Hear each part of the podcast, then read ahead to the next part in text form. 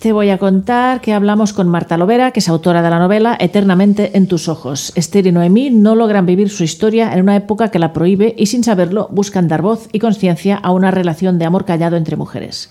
El dolor de dos almas que han sufrido en silencio la imposibilidad de amarse se convierte para las protagonistas de esta historia en la prueba irrefutable de que la energía, el espíritu, el amor o como cualquiera o cada uno quiera llamarlo, no conoce límites. ¿Y tú? Un poco sobre la autora. Marta, Marta Lovera nació en el año 1979 en Valencia, Venezuela, donde vivió hasta que en 2005 emigró a España. Es médico de profesión y escritora, lectora y fotógrafa por vocación.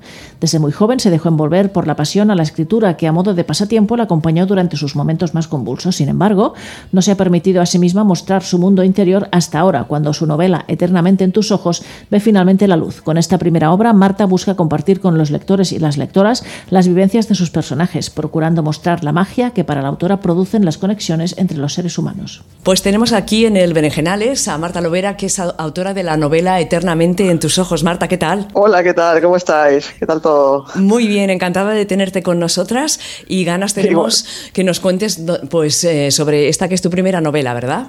Sí, sí, es la, la primera obra que publico y, la verdad que estoy muy ilusionada y muy entusiasmada por, por cómo están sucediendo las cosas, la verdad, no me lo esperaba. A ver, cuéntanos un poco de ti. ¿Cómo empiezas a escribir? ¿Cómo se te da por escribir y luego plasmarlo todo, todo esto en una, en una novela? Mira, yo en realidad escribo desde pequeñita, desde muy pequeña eh, empecé a escribir solamente lo que fui capaz de, de coger el lápiz y el papel, ya escribía, ¿vale? Que empecé por cartas a familiares, amigos, y desde entonces ha sido como una especie de refugio para mí, eh, un rincón donde me, donde me apartaba un poco de, de, todo lo que me rodeaba y, y me vivía a través de, la, de las letras. Y aparte de escribir también eh, has leído bastante, supongo, ¿no? Sí, sí, sí, leer, bueno, desde muy pequeña también ha sido la, la, literatura en general, ¿no? Tanto la escritura como la lectura han sido refugio. Al principio fue un, en son de juego, me introdujeron mis tíos en son de juego, tanto la escritura como la lectura, y al final se quedó muy arraigado en mi, en mi día a día, el, el tema de tanto escribir como, como leer. Eh, ¿Necesitas un lugar concreto para escribir? Tienes que, no sé, eh, no. En, no, en cualquier sitio escribes. No, mira, soy, soy bastante caótica. Me he dado cuenta en el transcurso de estos meses, en esta andadura por la literatura y conociendo a compañeras y compañeros escritores, eh, me doy cuenta que soy bastante caótica. Soy muy disciplinada, muy ordenada para el resto de cosas en mi vida, pero para esto soy bastante caótica. Entonces, cuando me viene, eh, cuando me viene, tú me puedes pillar eh, viendo la pantalla andando y me mando un correo electrónico o voy con la bici y me mando un mensaje de voz porque, porque es así, o sea, se me, se me va. Entonces, no, no tengo una disciplina. Si trato de ponerme, sí que es verdad, eh, por horarios eh, y compaginar y, y, y, mantener la disciplina de, de, de, de, ordenar todo una hora al día, sobre todo en las mañanas, eh, sobre las nueve de la mañana, sí que dedico esa hora y pongo escritura. Pero claro, escritura puede ser corregir lo que tengo hecho, leer algunas cosas que tengo por enviar, sobre todo por el tema del blog, y, más, más, que nada mantener esa disciplina de compartir más que de escribir. De escribir es, es cuando viene. Y una cosa, ¿en qué momento se gestó eternamente en tus ojos? Mira, eternamente en tus ojos apareció, bueno, las primeras imágenes aparecieron cuando yo hice el proceso de inmigración aquí en España. Yo emigré de, inmigré de Venezuela en mayo del 2005 y ahí fue cuando yo empecé a escribir, empezaron a hablar, a aparecer las, las primeras escenas. Para mí esto es, ha sido desde el principio como, como quien está viendo una película uh -huh. y yo lo que hago es escribir y transcribir todas las imágenes que estoy viendo, ¿no? todas las escenas, todos los personajes y todo lo que sucede. Y eso empezó en 2005, hubo un parón y hasta 2011, 2012 no lo retomé. Eh, pero por casualidad, o sea, limpiando el ordenador, vi un archivo que se llamaba El Inicio Mira. Y, me, y me enganché, y me enganché, aparecieron otra vez los personajes que se ve que se habían ido de vacaciones o no sé, y, y, terminé la historia en 2013. Y bueno, ya ha sido corregir, eh, mirar, investigar un poco el tema de, de la publicación, cómo iba a ser, y poquito a poco, con pasitos cortos pero firmes, hasta agosto del año pasado que, que se hizo la publicación. Muy bien. Para todas las oyentes que ahora mismo están escuchando el Berenjenales, eh, ¿de qué va la novela? ¿Qué cuenta? ¿Qué quieres explicar? ¿Qué nos explicas? Mira, eh, Eternamente en tus ojos es una historia de amor callado entre mujeres eh, en las que los personajes las, eh, las son cuatro mujeres, ¿vale? Y la historia rueda entre esas cuatro mujeres y son ellas las que viven, eh, buscan la forma de vivir esa historia de amor que, que, por circunstancias ajenas a ellas no ha podido vivirse a plenitud. Entonces es una historia que supera el tiempo y el espacio con la, simple, convicción de, amar, de amar a la persona que se ama, ¿vale? Entonces es más una habla de, de, conexión entre almas, cuando un alma conecta con otra alma, es lo que, lo que sucede alrededor de, de esa magia que se produce con esa conexión. ¿Y en, en, qué te has inspirado para crear los personajes de la novela? Mira, estos días en la presentación en Sitges Comprado, sí. eh, bueno, nos reíamos mucho porque claro, ella es muy técnica y es fantástica, me admiro cómo, cómo escribe, tanto ella como Mila, porque ellas ya tienen en su cabeza todo lo que quieren plasmar y cómo van a ser los personajes, yo soy todo lo contrario. O sea, yo te puedo decir que, que bueno, que eh, me inspiré en una historia sí. que había... Mentira, Ana, o sea, yo no tengo ni idea. Es decir, yo me siento, aparecen imágenes, empiezo a escribir y para yo saber qué va a pasar y cómo van a ser los personajes, tengo que escribir. Son personas que voy conociendo conforme se va desarrollando la trama. Entonces no, no tengo un perfil definido de un personaje, ni siquiera de un tema. O sea, yo me entero de esto conforme va eh, evolucionando el proceso de, del volcado de la escritura. Entonces Ajá. es una cosa muy curiosa, poco, un poco extraña la verdad en comparación con, con, lo que es la técnica literaria y la técnica de la escritura como tal, donde se hace pues, pues es un perfil eh, literario, un perfil de personaje y, y un perfil de, de, de, lo que es la historia y la trama en general. Ajá, bueno, yo, no, yo, yo, que... no fun yo, yo, funciono al revés. Bueno, yo supongo que cada escritora tendrá su truco claro, y su manera, ¿no? Sí, sí, sí, por supuesto, claro que sí. Y que todas, y... que todas son válidas. Hombre, yo creo que sí, yo quiero pensar que en esto, como en la música, como en la gastronomía, cada quien tiene su punto, ¿no? Su, su forma de, de, hacer y su personalidad, su toque, ¿no? Entonces, eso es lo que hace tan, tan bonita la cultura, ¿no? Que, que, que cada uno pone su, su, su esencia en lo que hace, uh -huh. sea pintando, escribiendo o incluso vosotras eh, en, en, la radio, ¿sabes? Entonces cada uno tiene su toque especial. Eh, ¿Te has enamorado de tus protagonistas? Enamorarme como tal, no.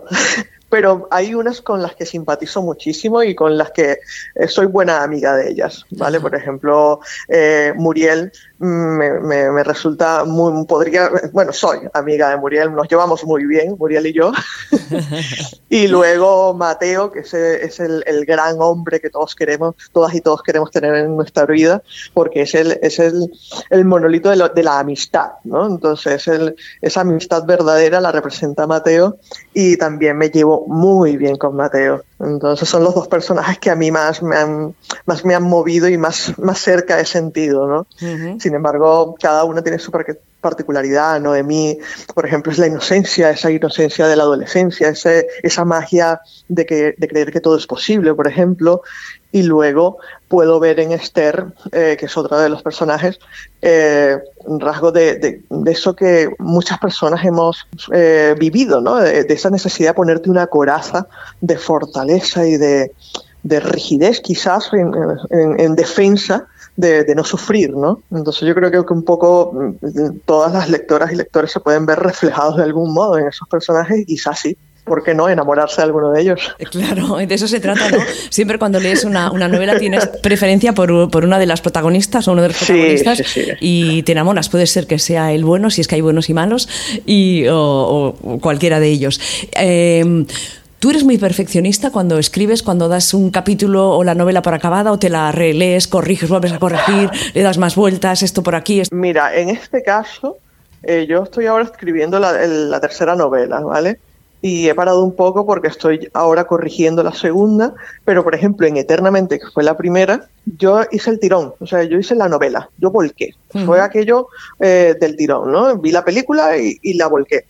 Y después de haberla reposado un, un, tiempo, me puse a leerla, ¿vale? Y ahí fue cuando, eh, cuando empezó para mí el proceso de, de depurado, ¿no? De, de pulir ese, ese, ese, esa piedra que estaba ahí en bruto, eh, valiéndome también de que coincidió que hizo un taller de escritura creativa, entonces muchas cosas que he aprendido, eh, gente que admiro muchísimo, Mila, Mila Martínez es una gran admira y, es, y fue una promotora sin saberlo siquiera de, este movimiento en mí de, compartir lo, que hacía, ¿no? Porque cuando nos conocimos apenas ella estaba con el manuscrito de su primera novela, no voy a disculparme, imagínate. Entonces, hace mucho tiempo, entonces claro, ella no sabía ni siquiera que yo escribía, como muchísima de la gente que me rodea.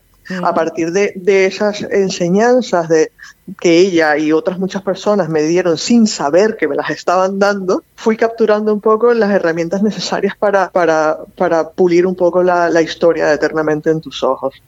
Y por supuesto, buena lectora, entonces claro, como lectora siempre, siempre vas capturando un poco de, técnica de, quienes lees, ¿no? Ahora el libro ya, ya está en la calle, eh, ya está en las redes, se puede comprar. Eh, sí, sí, sí. ¿qué, qué, qué, ¿Qué te llega? ¿Qué te están diciendo el libro? Mira, es alucinante. Yo, para, para no querer compartirlo al principio. ¿Te daba como, ¿Por qué no querías compartirlo al principio? ¿Te daba como porque, cosita? Porque era, e, es mi refugio, es mi, mi, momento de yo mime conmigo. Entonces me sentía como que iba ahí a pecho descubierto por la vida. Me sentía vulnerable. Entonces era como que, ostras, estoy dejando al mundo algo que es muy mío, ¿no? Entonces, claro, me, me marcó una frase que me dijeron eh, de que las palabras nacieron libres y nosotros no somos quienes para dejarlas presas, ¿no?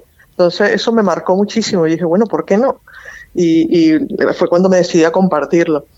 Y bueno, cuando, cuando ya empiezo a recibir el feedback de la gente, gente desconocida, decía, madre mía, todo eso lo estoy provocando yo, todo eso lo está provocando eternamente en tus ojos. O sea, gente desde que, eh, de que conectó otra vez con, con, viejas amistades que había perdido, gente que, mm, por ejemplo, amaba mucho la naturaleza y por esa, esa, manía del día a día de ser productivos, de, de currar, currar, currar, se habían desconectado de, de, esa esencia, de esa conexión con, con la naturaleza. En, Eternamente en tus ojos la, naturaleza es un, un, protagonista más, ¿no? Entonces, eh, se habla mucho de eso y, y, la comida también. Entonces, gente que me ha dicho eh, que ha conectado otra vez con esa parte más, más esencial, ¿no? De, de, necesitar disfrutar de las cosas sencillas, ¿no? La naturaleza, la comida, la compañía de quienes amamos.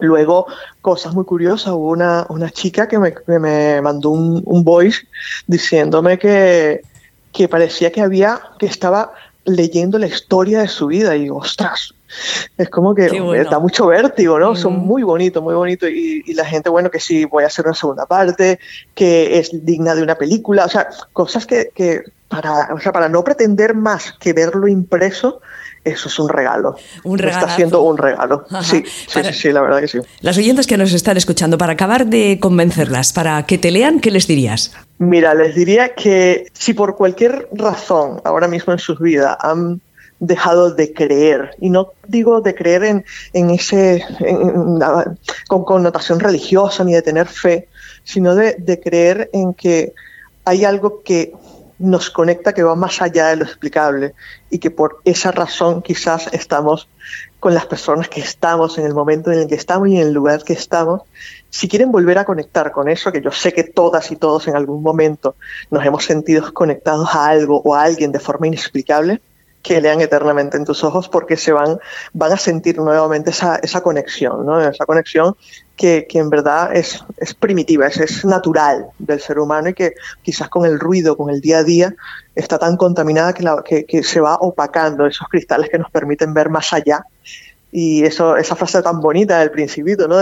Lo esencial es invisible a los ojos. Pues eso, pues es eso. O sea, es, esa conexión que no la puedes explicar, no la puedes ver, no la puedes tocar, pero sin embargo te llega dentro y, te estalla como, como un tsunami. Tenemos en, en el chat muchas uh, oyentes que leen muchísimo y quizá Genial. alguna de ellas te haya leído, así que a ver si nos comentan algo y nos dicen ah, que... mira, estoy que, encantada de la vida. Sí, vamos. Ya, ya, ya lo comentaremos también. Dinos una canción para acompañar la, la novela. Una canción para acompañar la novela. Mira, eh, hay una canción que, que a mí me ha, que me, ha, me ha marcado mucho eh, y es una canción venezolana, es música venezolana. Qué bien. En verdad.